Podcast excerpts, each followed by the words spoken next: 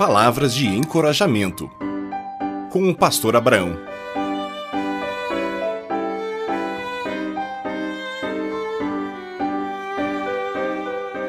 Vivemos em liberdade, porém não temos libertinagem.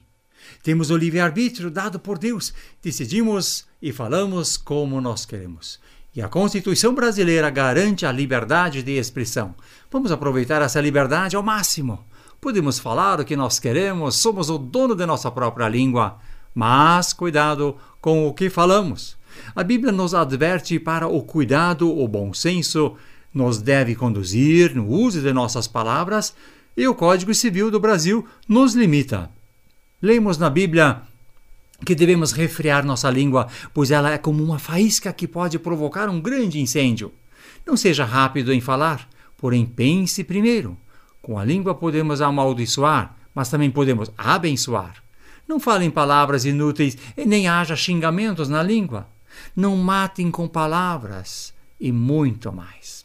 O Código Civil brasileiro nos diz em seu artigo 5 o seguinte: é livre a manifestação de pensamento, sendo vedado o anonimato.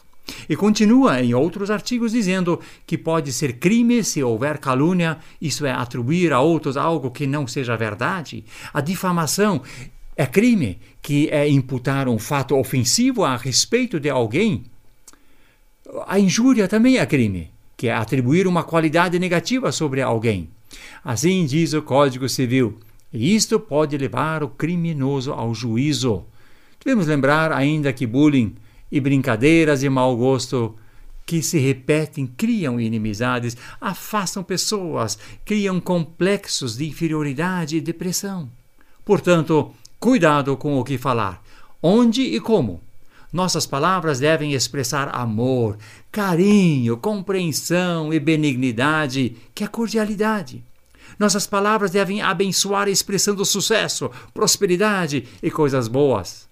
Nossas palavras devem trazer cura para a alma e o espírito. Nós oramos com o salmista que diz que as palavras de minha boca e o meditar do meu coração sejam todos agradáveis a Deus para honrá-lo.